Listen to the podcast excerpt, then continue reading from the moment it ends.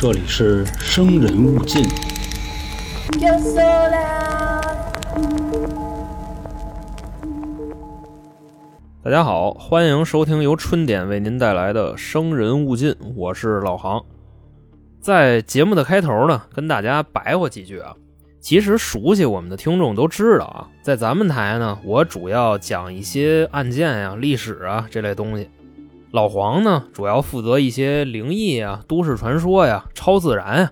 你包括他之前讲的那个黑瞳小孩儿啊和香山的公交车，那讲的也都挺威风的。播放量也是非常的高，所以呢，对这方面感兴趣的听众啊，可以去听一听啊，就在这个专辑里边。另外前几天呀、老黄就跟我说呀，最近他晚上老做梦，梦见自己呢是一头牛啊，在山上吃草，然后一醒了，一睁眼发现自己炕上那凉席儿没了，这块儿胡说八道了啊。其实他梦见的是有这么一帮子人啊围着他，跟那儿问他说这什么时候更新啊，什么时候更新啊，反正差不多这意思。醒了以后呢，就跟我说了，也是由于这个催更的压力啊，老听众都知道，新关注我们的朋友呢，可能是不太了解。目前啊，我们的更新频率啊，照原来已经翻了一倍了，也是为了给大家更好的收听体验啊。之后这个进度应该还会加快啊，具体什么时候提速呢？到时候我和老黄告诉你们。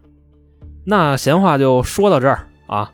本期节目呢，继续给大家带来香港十大奇案系列。截至目前为止啊，咱们可以盘一下，现在啊，咱们一共说了七个了，一二三四五六都已经说完了啊。第一名雨夜屠夫，第二名 Hello Kitty 藏尸，第三名的有两个八仙饭店灭门跟屯门色魔，第四呢空姐溶尸，第五纸盒藏尸，第六康怡花园烹夫。今天呢，给各位带来香港十大奇案中排名第七的。三狼奇案，这名啊其实有点意思啊。你比方说其他案子，什么雨夜屠夫啊、屯门色魔呀、空姐溶尸啊、什么烹夫啊，你基本上啊一看标题你就知道他干嘛了。但是三狼这个案子啊，第一眼看不出来，所以啊，为了符合十大奇案的这个调性啊，他应该叫个什么三郎兄弟绑架案啊，差不多这意思。讲的呢就是有三个小伙伴，大郎、二郎和三郎。当然，这里边没有金莲啊，就他们仨，也是处在贫困县的这哥仨，觉着当班逼挣钱实在是太少了啊，还挨欺负。最后呢，说咱干一票大的吧，啊，咱玩一绑架吧，说的就是这么一个事儿。听着好像是挺普通的啊，但这个案子为什么会被列为香港十大奇案呢？它到底奇在哪儿呢？各位啊，且听我娓娓道来。既然是三郎案，那这件案子的主人公呢，就是三个人：大郎、二郎和三郎啊。当然，他们有名字啊，分别是李卫、马广灿、倪炳坚啊，这仨人。但我说了，估计你们也记不住。那时候呢，差不多是三四十年代的香港，他们这哥仨起小呢就在一块玩。有时候啊，比方说这仨人，其中一个呢出去跟别人玩去，回来挨揍了，那怎么办呀？找那俩兄弟呀。啊，仨人一块又把人家给揍了，等于说啊，他们三个人从小的感情就特别好。你往小了说啊，这叫有福同享，有难同当；你往大了说，这就叫同生共死。这就是在儿时啊，咱们都特别羡慕的那种友谊。他们仨呢，也都是穷人家的孩子啊，在一块玩。对内呢尊师重道啊，对外就牛逼山少。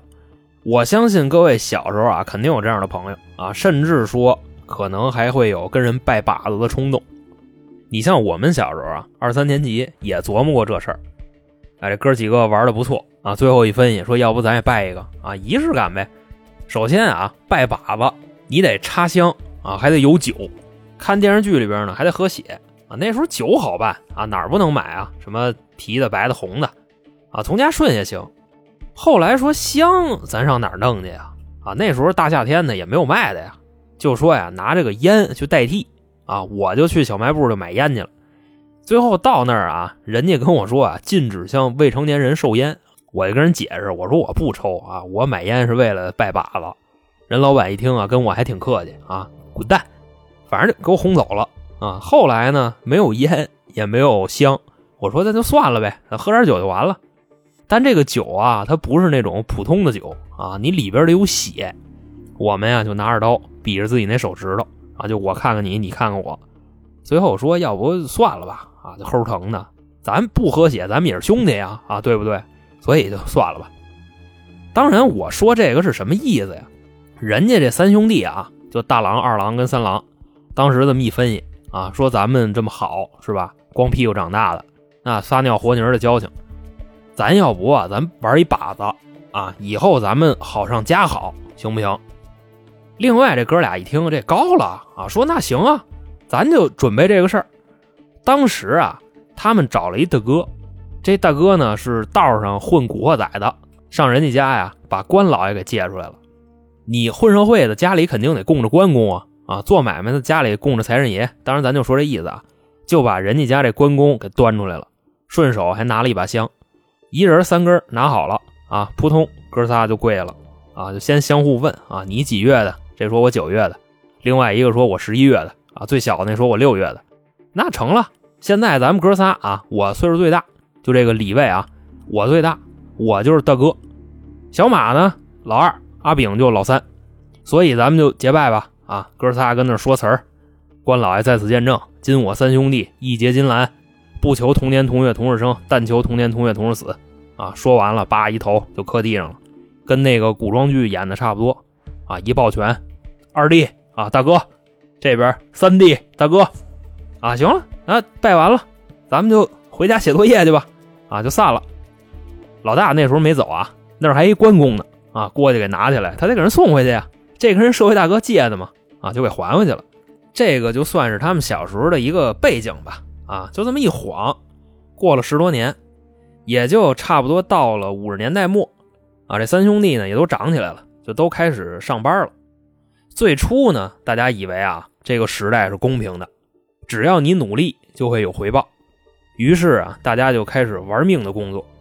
而且咱看那地方啊，香港是吧？那娱乐活动可比咱们这边玩的洋气啊！那时候还英国殖民地呢。不过实话实说啊，贫富差距确实挺大的。这穷的呀是真穷，有钱的是真有钱。那咱们这三位主人公呢，肯定就是贫穷这块的呗啊！要不他们也不至于后来绑架呀，是吧？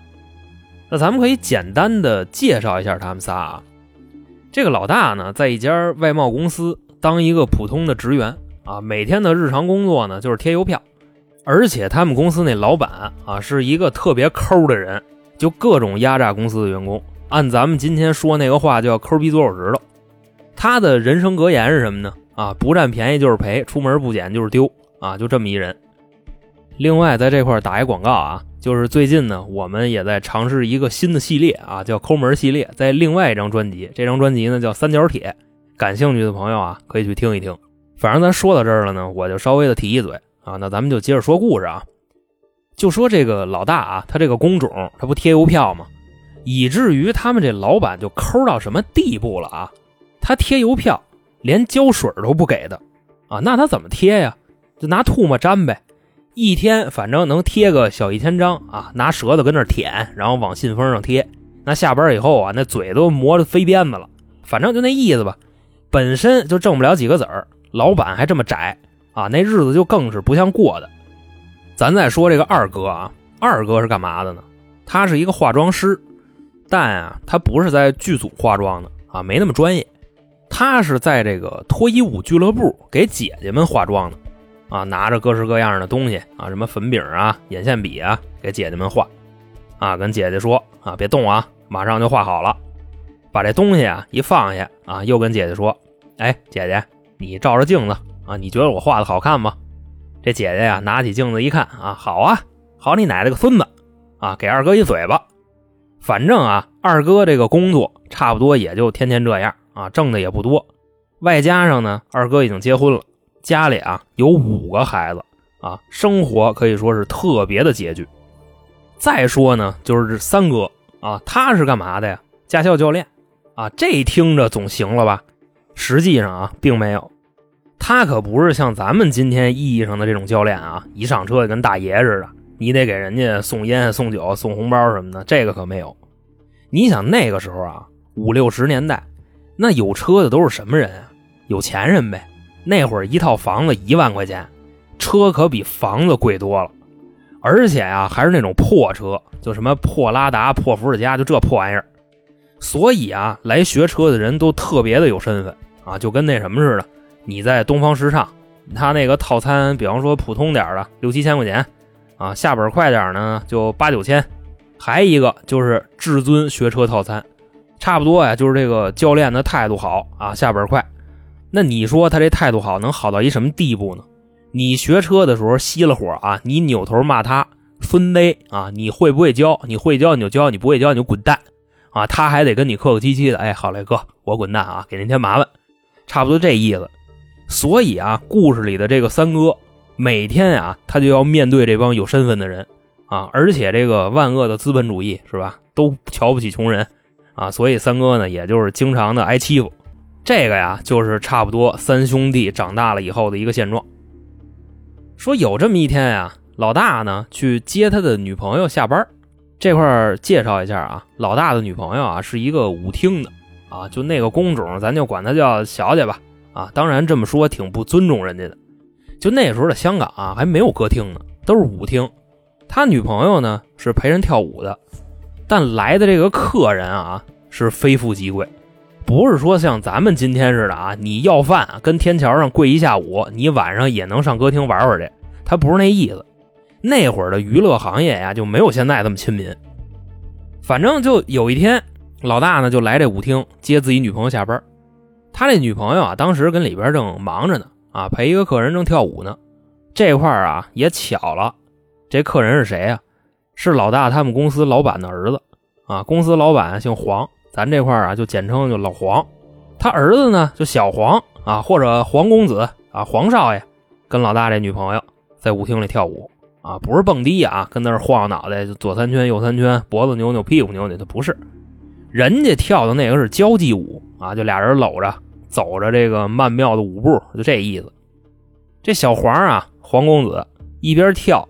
一边这手啊就摸上了，先摸手后摸肘，顺着袖子往里走，摸的正带劲呢。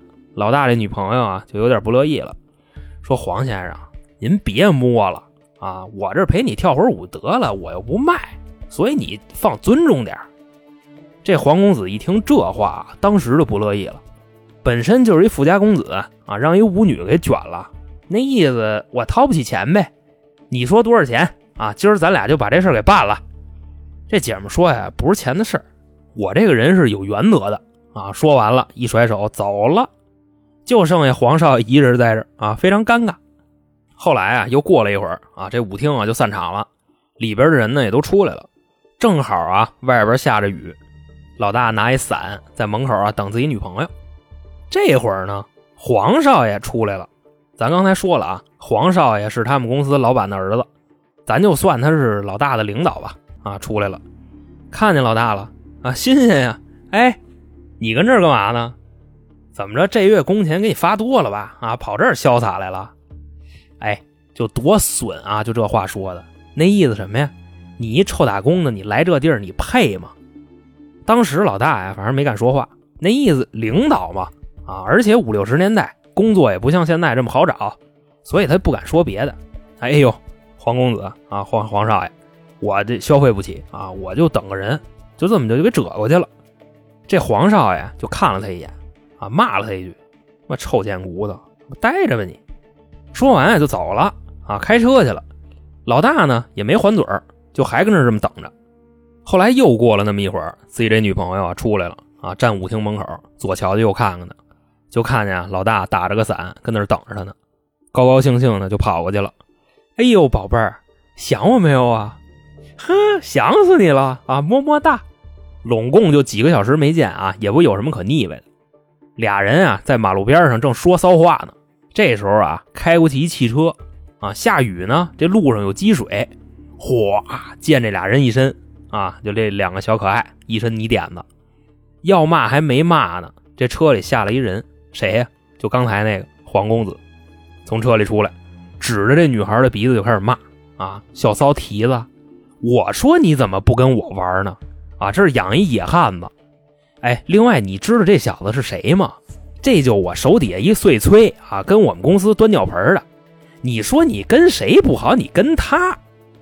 说到这儿啊，这老大还没说话呢，这女孩急了，我就喜欢他，怎么了啊？不跟他跟谁呀？跟您啊，黄公子，您可是远近闻名的臭性无能啊！谁不知道你啊？小时候骑自行车不扶把，撞树上给蛋黄子硌碎一个啊！我们这姐们都知道，你的钱最不好挣，为什么呀？你丫举不起来！我呸！当时黄公子急了，我去你妈！我举不起来，你他妈见过吗你？连你带他捆一块全是臭下三滥。反正说着说着啊，就打起来了。马路中间，黄公子跟老大这女朋友俩人就撕巴起来了。当时这老大呀站他们俩中间啊，也没敢说什么。那个是他领导，这是他女朋友啊，就赶紧劝架。哎，别别别别别，黄少爷黄少爷黄少，对不起对不起对不起，您呀赶紧回家啊，有什么事明天到公司您骂我行吧？反正折腾半天给拉开了啊，黄少爷就开着车回家了。马路上啊剩这俩人，老大跟自己女朋友啊就安慰他呗。就说你没事你骂他干嘛呀？啊，他是我领导。哎呀，这明天上班指不定他怎么折腾我呢。你可真是的。这女孩啊，这会儿就急了。不是，你怎么那么窝囊啊？你让人骂的你跟臭狗屎似的，你滚一边子去！就把老大就推开了。啊，这老大赶紧就安慰啊，又凑过来点哎，行了行了，你别生气了啊，这事儿我处理。这会儿啊。谁知道这女孩就急了，给老大一大嘴巴，啪一下，你真没出息！我怎么就看上你了？就这嘴巴一打上啊，老大愣了一秒，刚才压着那点火呀，嘡就上来了，直接反手，叭给自己女朋友一大耳瓢子。这女孩啊就坐那儿捂着脸，疼啊，跟那哼唧啊！这老大一巴掌打出去。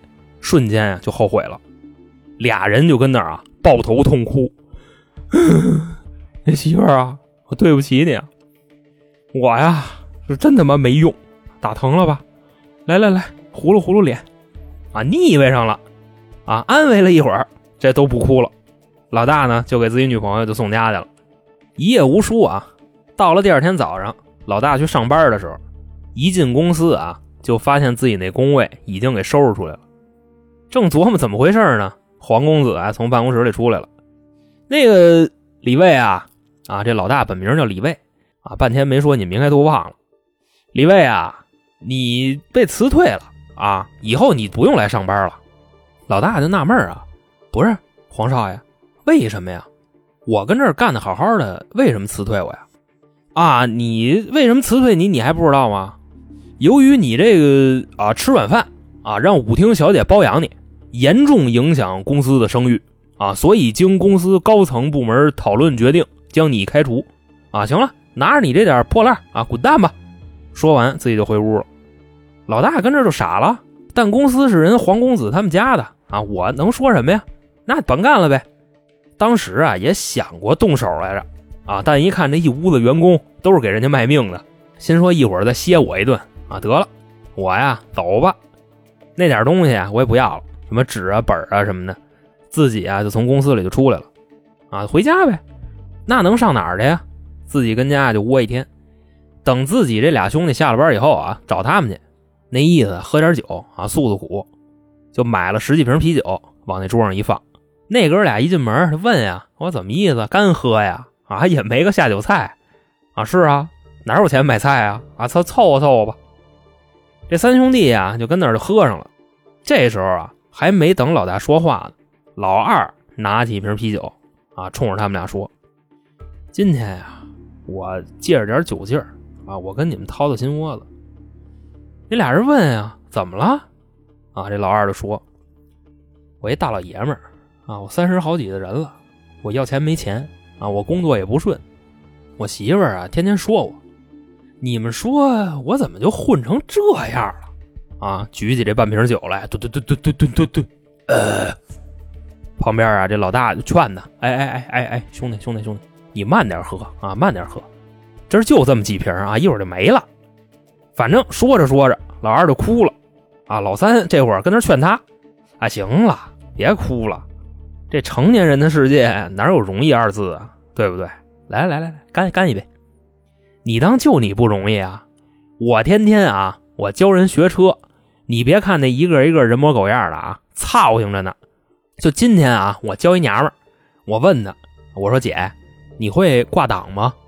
啊，她琢磨了一会儿，说我臭流氓，然后就把我给投诉了，扣我半天工钱。你说这逼人都是打哪儿来的？我说句挂档，他都能想歪了。啊，这会儿老二在那哭着，反过来又劝老三。啊，剩老大在旁边倍儿尴尬。啊，那得了，我也甭说话了。感情我们三兄弟就没有一个混得整的。实指望啊，他们给我宽宽心啊，没想到混的一个比一个惨。本身啊，这局我传的，我以为我是主角呢。啊，现在他们俩抱头痛哭了。啊，那得了，那一块儿比比惨吧。我昨天啊，让我女朋友给我一大耳贴子。啊，今天上班我又让黄公子给我开除了。啊，买点啤酒还都让你们俩给喝了。啊，那咱们干杯吧。当时那俩人啊，已经喝多了。一听老大这话，老三就问了：“怎么回事？开除你？为什么呀？”老大说：“就因为昨晚上我女朋友就骂他来着啊，今天就给我开除了，就欺负人呗。那个欺负咱们哥们儿啊，那行吧，你甭管了。什么呀？我就甭管了。你要干嘛呀？”这老三这会儿啊，喝的连头都抬不起来了，低着头跟他说：“干嘛？我得给他点颜色瞧瞧啊！他不开除你吗？你不没饭辙了吗？那干脆就跟他要点钱呗。”老大一琢磨：“兄弟，你冷静点啊！那不就他妈绑架吗？啊，对呀，绑架呀，就绑他了，怎么着吧？”老二在旁边说：“对呀，绑架呀！这票要成了啊，敲他个一百万。”这钱一到手，咱这好日子就来了，知道吗？当时老大一听，对呀，与其天天忍气吞声的上班，肯定这来钱快啊。另外，我现在也没有班了，那我们哥们儿不如就搏一把啊，干！他妈的，要不说这个挣钱的买卖都在刑法里写着呢啊，成就成了，不成蹲几年大狱，反正咱们才三十多岁啊，这几年大狱还蹲得起。你说天天这么活着也没什么意思。啊，哥仨就把这酒瓶子全抄起来了，梆一碰啊，全干了。今天这顿酒啊，就是我们人生的转折点。这会儿这酒也喝完了啊，就开始计划刚才聊的这个事儿啊，绑架的业务。几个人呢就跟那分析，每天呀，黄公子的行动路线啊，选什么时间，在什么地方动手啊，这也都讲理。你绑架，你肯定得研究这个。研究的差不多了，这时候啊，他们就听见屋里这个隔间有声儿。啊，这仨人都不说话了。走过去一看啊，这隔间里有一人啊，当时拉出来就是一顿暴菜啊。打的时候啊，还不知道是谁，后来打完了啊，看出来了。那么说这个人是谁呢？比他们哥几个啊小几岁啊，叫小明，跟他们还认识。因为那个老三不是驾校教练嘛，啊，平时上下班自己能开个车，另外那车也不是他的，公家给他配的。这人啊，就是看上老三这车了，想过来就偷点零件拿走给卖了去。刚到这儿的时候啊，就听见他们仨跟那聊天啊，我多惨多惨，我今天我怎么怎么着啊？那意思我听会儿吧。但是啊，在外边他听不太清楚啊，就顺窗户翻屋里去了。听着听着啊，就听到绑架了。后来这仨人一分析啊，就这怎么弄啊？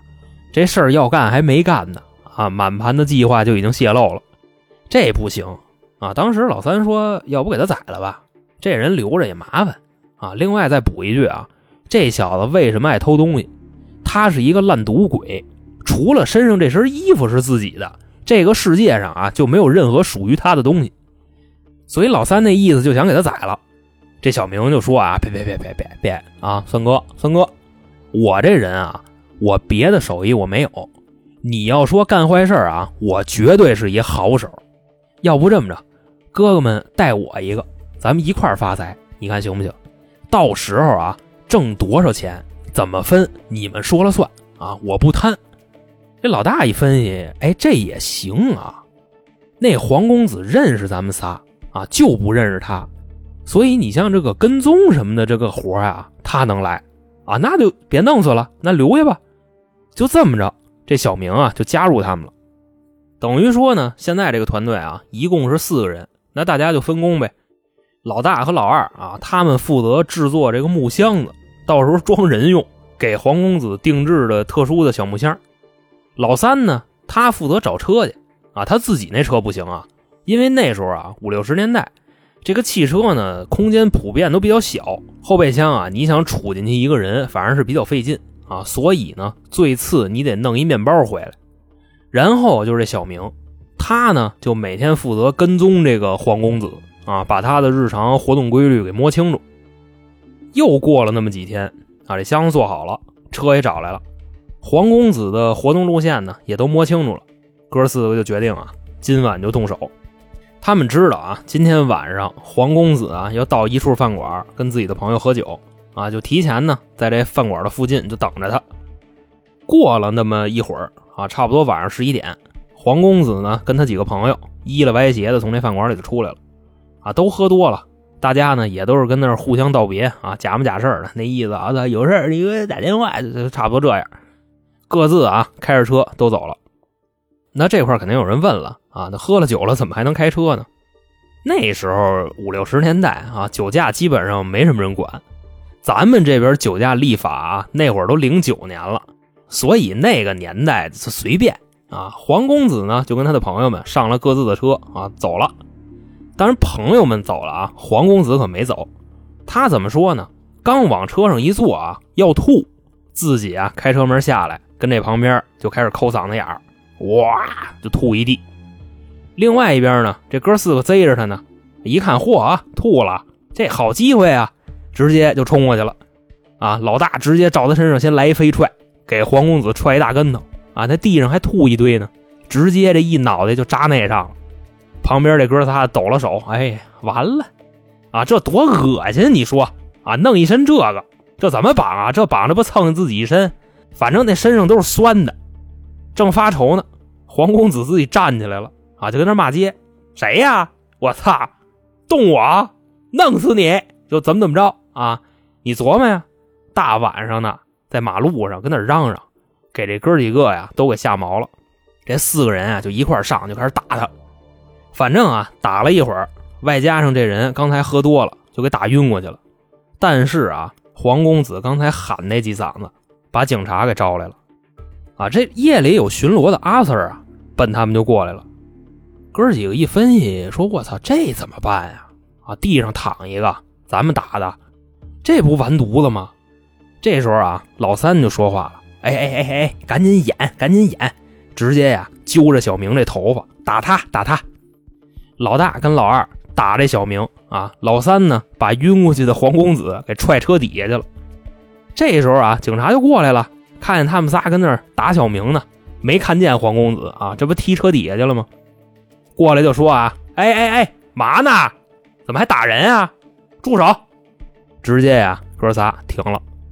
这警察就问呀，哎，你们干嘛打的呀？这小明就说了，阿 Sir，您辛苦啊，这三位是我哥哥啊，我呀这个偷他们钱，今天呀是让他们给逮着了。所以他们打我啊！另外，阿 Sir，我跟您说，我确实不是东西，我连我哥哥们的钱我都偷啊，都不用他们打我，我自个儿我还抽我自个儿呢。一边说着啊，一边这俩手哔吧哔吧就开始给自己大嘴巴子，下手倍儿重。警察看着直瘆得慌，哎，这这这这这等等等等，别打了，别打了啊！要打回家打去，别跟马路上打啊！大晚上赶紧走，滚蛋！旁边那哥几个，哎，好嘞，好嘞，好嘞，阿 Sir 给您添麻烦啊，马上走，马上走。说完了以后，几个警察全走了。老大就说：“小明可以呀，啊，牛逼呀，这演技，以后啊，未来香港四大天王有你一碗饭啊！玩蛇的、弹琵琶的、玩伞的、拿宝剑的，反正你得占一个。”这老三这时候赶紧拦着：“哎，那个您说错了啊，您说的那个是天庭四大天王啊，那不是香港四大天王。”反正就说这意思吧，啊，警察一走，这哥仨呢把黄公子装那箱子里，抬车上去。要走的时候啊，这地上还坐着一个呢，谁呀？就是小明啊，歇着呢。刚才那几个嘴巴啊，打的反正是颈椎有点疼。你说打多狠吧？啊，反正缓了半天，缓上来了啊。这四个人开着车就往山里去了。一路无书啊，到了山里，哥四个呢把这车就停好了。把装着黄公子那个大箱子从车里就给卸下来了，哥仨呢把面具都戴上了啊，是什么面具呢？狼头面具。这也就是为什么啊，这个案子叫三狼案。小明呢，他没面具啊，他自己就找了块黑布，凑合着就把脸就给蒙上了。把箱子一打开，黄公子啊坐在箱子里，就这么看着他们。嚯，狼人啊！但是吧，这个面具虽然唬人啊，你别张嘴，你只要一说话，当时就破案，因为他们都认识。而且这里还有一个细节啊，被黄公子给看出来了。他发现这三头狼啊，其中有一个不敢看他，啊，这是谁呀？老大。虽说他这会儿是绑匪啊，但是这个人都这样。你说谁怕谁？你之前怕他，现在就算是你给他打了，或者你给他绑了，你该怕他，你还是怕他。这也就是心理作用。反正老大也有点就慌了啊，这气势一下就没了。后来就说呀：“那个黄公子，您醒了啊？什么时候醒的呀？”旁边这老二老三一抖了手啊，还他妈挺客气。那说我早就醒了啊，早就醒了。那你怎么不出声啊？嗨，我这不就是想看看谁这么有种啊，敢绑架我？感情是你们三个王八蛋。这时候看见小明了，嚯啊，你们这三块料还添人了。他为什么这么说呀？啊，黄公子认识他们仨，不认识小明，就看着小明说：“哎，你。”你也是倒霉催的，你跟谁一块玩不好啊？你非跟他们这几个臭的粪一块玩，他们给你多少钱呀？我给你来 double，咱俩把他们仨办了。反正啊，当时这黄公子呢也没怂，就一直呛着说话，那意思啊，我不怕你们啊，来呀，打我呀！最后啊，老三听不下去了，拿了一把铲子走过来了，照着黄公子那脑袋上啊抡圆了，梆就是一铲子，挨打的这个啊。原地转俩圈，栽地上了。一会儿起来还问呢：“哎，你刚才打的是我吗？”这一铲子呀，太狠了啊，给打懵了。反正这几个人呢，就在这耗着啊，也弄不服他，就听着他骂街。最后这哥仨呀，全把铁锹抄起来了，兵王五四就一顿拍啊！咱今儿就今儿了啊，新仇旧恨咱一块算。最后啊，给这黄少爷打的都不行了，跟那求饶：“哎哎哎哎，几位几位几位去，别打了，别打了，别打，先别打了，别打。”再打我就打死了啊！容我缓缓啊，缓过来我他妈弄死你们！妈的还牛逼呢！再瞧这哥几个啊，真急了，拿着铁锹就使劲儿拍。刚才拍的他没有那么狠，差不多也就是啪啪啪啪就这么拍的。这回啊是真下死手啊，拿着那铁锹就我操我操我操，这么拍的啊，差不多两三分钟没动静，老二就赶紧拦着。行了，行了，别拍了，打死了一会儿，给老大和老三就推一边去了啊！晃晃这黄公子，哎哎，醒醒醒醒！这人不动了，拿手一搭鼻子，我操，死了！这哥几个就赶紧凑过来，不能吧？我没怎么使劲，去去去去去，就你下手最黑，他怎么就死了呢？旁边的小明也过来了。哎呦，这怎么弄啊？你说，钱还没拿着呢，出人命了，真他妈倒霉！这老二在旁边指着你，闭嘴，闭嘴。反正这哥四个啊，就围着这尸体，差不多过了得有那么个三分多钟。这老大呢，就抬头看看他们几个啊，擦擦脑袋上这汗。反正事已至此啊，咱们还得把这个事儿进行下去。他们就说怎么进行啊？这人都死了，嗨。那有枣没枣打两竿子呗，啊！你看他那耳朵上有一猴子，什么叫猴子？给各位介绍一下啊，就是那种小肉揪，管这东西叫猴子。说呀，咱把他这耳朵削下来，给他老爹寄过去啊，看能不能要出钱来。给钱最好啊，不给就拉倒。说完了啊，拿把小刀给这耳朵就给拉下来了。这几个人呢，就跟那刨坑。这会儿啊，下雨了。还不是那种小的溜的下啊，你就感觉哗一下子全下来了啊！这哥几个着急忙慌的把黄公子那尸体拽木箱子里，拿土盖上就走了。第二天呢，几个人啊拿着昨晚上那战利品，就那只耳朵啊也没有血了，稍微冲冲，包在一个保鲜膜里了，然后装信封里，给黄公子他爸啊，也就是黄老爷给寄过去了。送信的一到，黄老爷啊接过这封信。哆了哆嗦的就给打开了啊！他为什么哆嗦呀？儿子一宿没回家，也联系不上，外加上那时候香港这个绑架也挺频繁的，所以就猜着了，估计呀就是给绑。那意思我拆开看看他们要多少钱吧。啊，词儿撕开了，这里边可没有信纸啊，映入眼帘的就是这只耳朵，而且一看这东西眼熟啊啊，这耳朵上有一猴子，这耳朵啊肯定是小黄的啊，他这回就算赎回来了，也不能叫黄公子了啊，得叫一只耳了。正琢磨呢，这会儿啊，家里电话响了，就是三郎集团打过来的。啊，这回他们学聪明了，拿了一本书，卷成一个卷儿啊，对着这个话筒说话，那意思就当个变声器。电话里说啊，黄老爷你好啊，我们是这个三郎集团的，现在呢，您的儿子在我们手上啊，你知道吧？啊，这老头说我知道啊，那耳朵我已经看见了，你们就说要多少钱吧。嚯，你这家伙挺痛快呀！既然黄老爷快人快语啊，那咱们就只给拿一百万港纸，你儿子回家。这黄老爷一嘬牙花子，不是那个狼哥啊，三郎集团嘛，果然叫狼哥。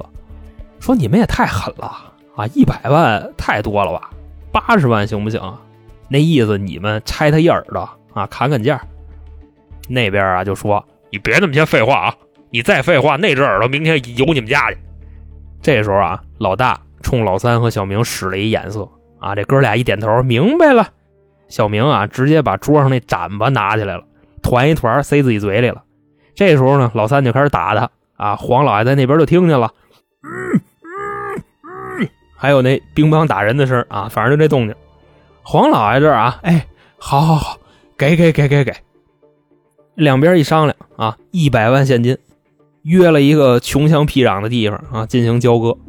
另外取钱这块也是特别的顺利啊，而且港币的面值最大是一千，基本上一百万港币的体积啊，差不多也就相当于三四条烟那么多啊，所以取钱的时候也没有那么麻烦。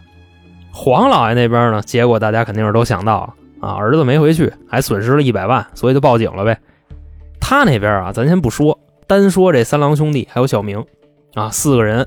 把钱分成了三大份和一小份三兄弟呢，一人三十万，小明十万。那么这些钱它是一个什么概念呢？在六十年代的香港啊，一万块钱能买一间小房子，差不多十万块钱啊能买七八套房子，而且还能留点自己零花，下半辈子你就包租公了啊，差不多这意思。所以当时啊，主要是这哥仨劝小明啊，那意思你现在财富自由了啊，你可别烂赌了。等这风头一过，你买点房子收房租啊，就够你度过余生了。当时啊，在饭桌上啊，这哥几个也是空前的开心。长这么大就没见过这么些钱，心说咱这回行了啊，只要不玩命造，下半辈子衣食无忧了。大家也是各自分享日后的这个计划啊。你比方说老大，我以后吃饭啊，只吃西餐啊，别的一律不吃。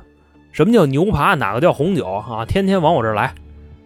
这老二啊还比较正常，他说：“我打算啊买一个大点的房子，我老婆呀含辛茹苦的跟我过了这么多年啊，我得给她一交代。另外我还有五个孩子呢，我得让他们上这个最好的学校，穿最好的衣服。”老三呀就相对比较简单了啊，那意思我之前泡妞啊基本上都是靠骗啊，现在行了，真有钱了这回。我也不买车，我也不买房啊，我就嫖，我一天换一个，这钱够嫖的我死。反正简短结说啊，大家对未来的生活也都是充满了期待。后来也是啊，这哥几个都过上了自己理想的生活。之后呢，时间差不多过了得有两年啊，有一天晚上，老二啊跟自己这媳妇儿办婚礼啊，不是说他有钱了学坏了换媳妇儿了啊，不是那样。是因为最早啊，他娶媳妇的时候实在是太穷了，就没钱办婚礼。现在呢有钱了啊，时间呢也过了这么久了，那意思补一个。婚礼的过程啊进行的特别顺利啊，亲戚朋友也都在呢，吃吃喝喝的，差不多一会儿也都结束了。陆陆续续的呢，大家也都都走了，剩这三兄弟在这儿啊，忆苦思甜，就聊着聊着啊，这会儿过来一人，一屁股就坐这儿了，他们就问啊。说你谁呀？啊，这席都散了，你还不回家？这人就说了啊，我是谁啊？不重要，重要的是啊，我认得你们仨，啊，这几年混的是真不错呀。我也就不跟各位藏着掖着了。一边说一边啊，从兜里掏出一张报纸来。这报纸上写的是什么呀？我给你们念念啊：香港警方悬赏五万港币，捉拿两年前绑架黄公子的三狼集团。哎，我还用往下念吗？这仨人就傻了。不是哥们儿，你是谁呀？你跟我们说这干嘛呀？哎，不是你们仨这么聊天就没劲了啊！我要不知道点什么，我能跟你们说这个吗？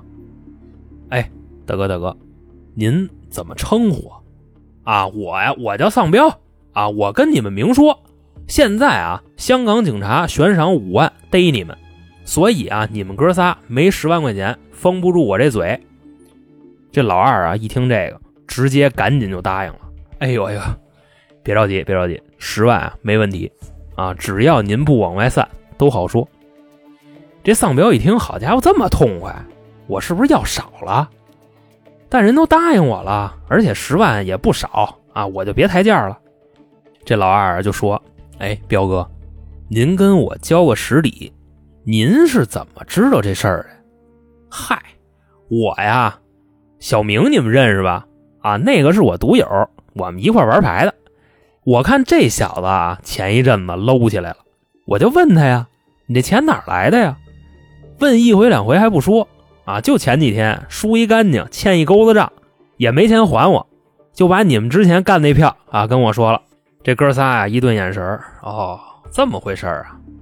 哎，那彪哥，这事儿您没跟别人说吧？哎，那不能。我这嘴可严了啊！你这个一百摄氏度的开水，我含一口，你拿铁锹抽我大嘴巴，我都不带张嘴的。哎，行行行，有您这句话就行啊。那咱拿钱去吧，啊，十万封口费是吧？走吧，走吧。说完了啊，哥仨还这丧彪就往村里走。当时啊，已经是晚上九十点钟了，而且村里的作息时间呀，它普遍比较早。基本上八九点，差不多也就都睡觉了，啊，那不睡觉干嘛去呀？也不是家家户户都有电视啊，那就睡觉呗。另外这块再补一句啊，两个人才叫睡觉，一个人只能叫休息啊。反正咱就说这意思啊。在路上的时候啊，这哥仨一对眼神啊，明白了。老三啊，就把自己这个外套给脱下来了，啊，直接从后边拿着这衣服使劲一蹬，就把丧彪这脖子给勒上了。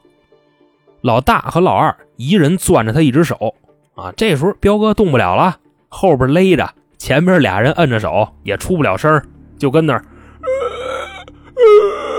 就这样啊。老大看着他喊呀，喊得出来吗？啊，小丧彪，小彪彪，记着啊，下次再敲诈，多带点人来啊。老二就说呀：“你别跟伢废话了，还有下次吗？”哎，你这叫什么话呀？你不得给人点希望吗？啊，反正说过了差不多那么两三分钟，啊，彪哥去了，啊，勒死了。然后啊，从家顺出一麻袋来，找了一车就给装里了。哥仨呢就在这车里分析，小明这人呀就是一祸害啊，烂赌鬼。这事儿啊坏就坏他身上了。那咱找他去吧，把这好消息告诉他。啊，就说你那债主子，我们给你平了啊！那走吧，哥仨开着车奔小明家了。到了以后啊，老大过去敲门去。小明啊，一开门，哎呦，哥，您怎么来了？那个，我有点事儿找你帮忙啊！你穿上衣服跟我走。什么事儿啊？大晚上的，你就甭管什么事儿了，一会儿告诉你。这小明啊，心里也打着鼓，但是没办法，人来了啊，穿衣服跟老大出来了。走到这个车跟前上来了，自己啊也是一百个不乐意。为什么呀？他估计知道因为什么事找的，啊，他不是把那绑架那事儿给漏了吗？上了车以后也不敢说话。这哥仨呢，你瞧瞧我，我瞧瞧你，啊，看小明不说话。这会儿啊，老大就问：“哎，小明，那丧彪你认识吧？”一句话就给问那儿了。啊，认识。他来找你们了。我跟他说了，我不让他来，我不让他来啊！他不听我的。我说我这仨哥哥呀，可厉害了啊！他说弄死你就弄死你，他非不信啊！不会吧，哥哥们，你们不会真给他弄死了吧？这仨人啊就笑了，呵 呵你猜呀？这小明都快哭了，跟车上不是啊我还我这说不出话来了。当时啊，他们在车里那个位置，老三呢主驾驶，老二啊副驾驶，老大呢坐后座中间，小明啊坐后座的右边。这个时候啊，小明就看见老大的左边有一麻袋，就问说：“哥，这麻袋里是什么呀？”啊，你说这个呀？这是你们村里的土特产啊，今儿丧彪给我送来的。哦，那这里是什么呀？说了，你们村的土特产。那我们村的土特产是不是姓丧啊？哎，聪明啊，一点就透啊！走吧，说了声走吧，老三直接把车往山里开。到了地儿以后啊，四个人都下车了。啊，小明这时候站都站不住了啊，吓得呀！主要是啊，他不知道这哥几个要干嘛。这哥仨呢，给了他一把铁锹，哎，来来来，挖坑，把你们村的土特产给埋了。他也不敢说话啊，拿着铲子跟那挖。那意思我明白，你们不就是要拉我垫背吗？这时候啊，老三跟那看着他，老大和老二呢就往旁边走。那他们干嘛去呀？这块补一句啊，他们现在所在的位置就是当年埋黄公子的地方。啊，那意思，瞧瞧黄公子那坟头现在怎么样了？啊，俩人一前一后的往那儿走，到了那儿以后啊，拿眼一看，傻了，怎么意思呢？当年埋他的时候啊，都记着吧，一个坑，坑里一木箱子，现在呢，坑还在，箱子也在，人没了，啊，因为到那儿的时候就看见那儿一大窟窿，俩人就跟那儿分析，说埋他那天啊下雨了，说怎么着一着急埋浅了。不对呀，埋他的时候他不死了吗？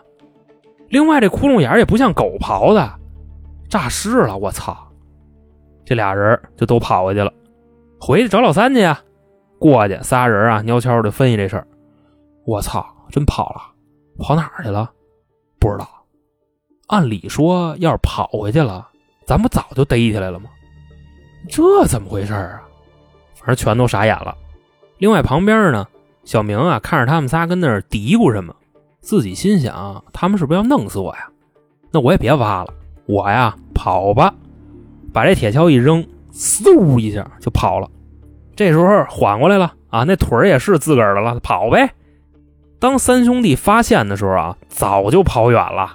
你说要追，你往哪儿追呀？反正这三个人就在山里就这么找啊，找了将近一个钟头也没找着啊，这回算完了。这小子肯定把咱卖了，还他妈挺聪明啊！知道咱要弄死他，那得了，咱先换一地儿，把这丧彪埋了吧。几个人就挖一坑啊，把这丧彪扔里了。埋完了，他开着车往家走啊。这时候就不是回家了，是收拾东西，带上家人准备跑路了。后来三兄弟到家的时候啊，警察来的也是非常的快。老大跟老三回家的时候，直接撞上警察了啊，直接就被摁了。老二到家的时候呢？刚收拾完东西要走的时候，警察来了，把他媳妇儿跟他那几个孩子都给抓了啊！没找着这老二，那怎么说呢？他们家邻居养鸽子啊，老二钻那鸽子窝里去了，跟那里待了一上午，我蹭一身鸟屎。出来的时候啊，收拾东西下楼也碰上警察了，就这么着轰动了当时香港富豪圈和儿童圈的三狼集团全部落网。为什么是富豪圈跟儿童圈呢？首先啊。绑架要一百万，这个金额啊，虽不是前无古人后无来者，但也相当的高了。那震惊儿童圈是什么意思呢？其实就是有好多香港市民啊，老拿他们吓唬自己孩子啊，那意思你要是不听话，晚上这三头野狼就给你抓走，而且他们不是人啊，是狼人反正就这么传。后来在这个审讯的过程中啊，本案唯一的疑点或者说是分歧吧。就是黄公子到底是不是他们仨杀的？啊，他们说是给埋上了，然后人跑了，但找到黄公子的尸体啊，判定的死因是跌落致死，这一块就无从考证了啊，因为埋上自己跑了，这个是他们四个人的口供。也有另外一种可能性啊，就是他们四个人看这个黄公子不服，从山上给推下去摔死了，这也有可能。但是法官呢，还是依然坚信。黄公子啊，就是他们四个人杀的，所以最后的宣判结果啊，老大李卫、老二马广灿、老三倪炳坚判处绞刑。什么叫绞刑啊？就是上吊勒死，算是当年香港的极刑了。再说这个犯人邓世明啊，就这个小明，烂赌鬼，揭发有功啊，判十五年有期徒刑。我看这个很多资料啊，就说这个案子之所以被列到香港十大奇案中啊，它有一个特别重要的因素，就说呀，这个是在香港最后一桩执行死刑的案例。其实这个说法呢，我觉着差不多啊，但是这个案子是最后几例被执行死刑的啊，不是最后一例，因为他们执行了死刑以后啊，也有其他的罪犯被执行死刑，但这种说法呢，确实是可以借鉴。最后呢，行刑的前一天啊，他们仨呢算是在三间牢房互相挨着。这狱警啊走过来就跟他们说，晚上七点之前，你们的家人呢可以见你们最后一面啊，但晚上七点以后就过时不候了啊，所以你们就等着吧。另外呢，明天凌晨六点，你们啊将被执行绞刑。那现在问一下啊，你们还有什么要求要提吗？这三兄弟就互相看看，谁也没说话。这狱警说：“既然没什么要说的，那我就走了啊。”其实说到这儿啊，我想问各位一个问题：就如果说啊，明天是世界末日，那你最想干的一件事是什么？反正要是有人这么问我，我是不知道要说什么啊，因为他们仨岁数也不大，也就三十出头，或者说跟咱们好多听众也差不多大啊，算是正当年吧，肯定还有好多事儿想干，还没干过呢。但这块我不是替他们说话啊，犯了错就得认，这没什么可说的。我只是觉着啊，他们三个人跟其他的案犯不太一样啊，也算不上什么穷凶极恶的人。后来又过了差不多半天吧，第一个来的呢是老三的母亲啊，见着以后啊，两个人先是哭了一会儿，然后这个母亲啊就说了几句话，特别威风，就说阿坚呀，老三叫倪炳坚啊。说妈妈今年呢六十多岁，也不知道该跟你说点什么，你就放心的去吧。妈妈现在啊身体还行，也还能赚钱，不至于没钱花。如果你到了阎王殿，阎王爷要是罚你的话，你就跟他们说，是妈妈教子无方啊，不干你的事儿。说完了啊，这位母亲起身就走，走到门口，回头看了一眼。咬着牙，直接就走出了大门。这个时候呢，老二的家人也来了，自己的媳妇呢带着五个孩子。孩子们呢看见老二以后啊，就开始喊：“爸爸，爸爸，你怎么这么多天都没回家呀？”啊，因为他的孩子岁数都特别小，最大的那个啊也就六岁，所以孩子的妈妈就没告诉他们，就说爸爸最近惹了点事儿啊，暂时回不来呢。今天这么一见啊，孩子搁那喊爸爸，老二也哭了。但他不是那种放声痛哭啊，他就是有点眼泪跟眼睛里转。后来呢，就问这几个孩子说：“你们有没有听话呀？啊，有没有惹妈妈生气呀？”其中一个女儿就说：“呀，说妈妈天天哭啊，吵得我都睡不着觉。